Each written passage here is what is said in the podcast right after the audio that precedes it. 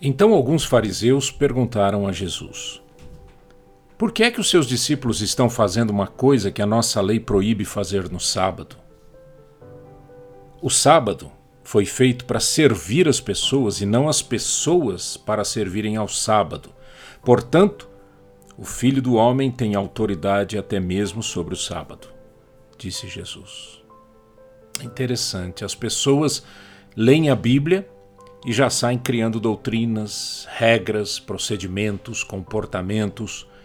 Eles só se esquecem de uma coisa: ninguém tem autoridade de mudar a Deus ou a sua vontade soberana. O centro de uma roda é que dá equilíbrio à roda. O equilíbrio está em se reconhecer quem é o centro de tudo. E o centro é Deus, o Pai, o Filho e o Espírito Santo. Deus triuno. Deus é o centro da fé, da doutrina, das leis morais, da vida ético-cristã, não nós. Então, não invente. Não se sinta melhor do que ninguém. Não crie nada. Você e eu somos apenas seres humanos que devem aprender com o Senhor.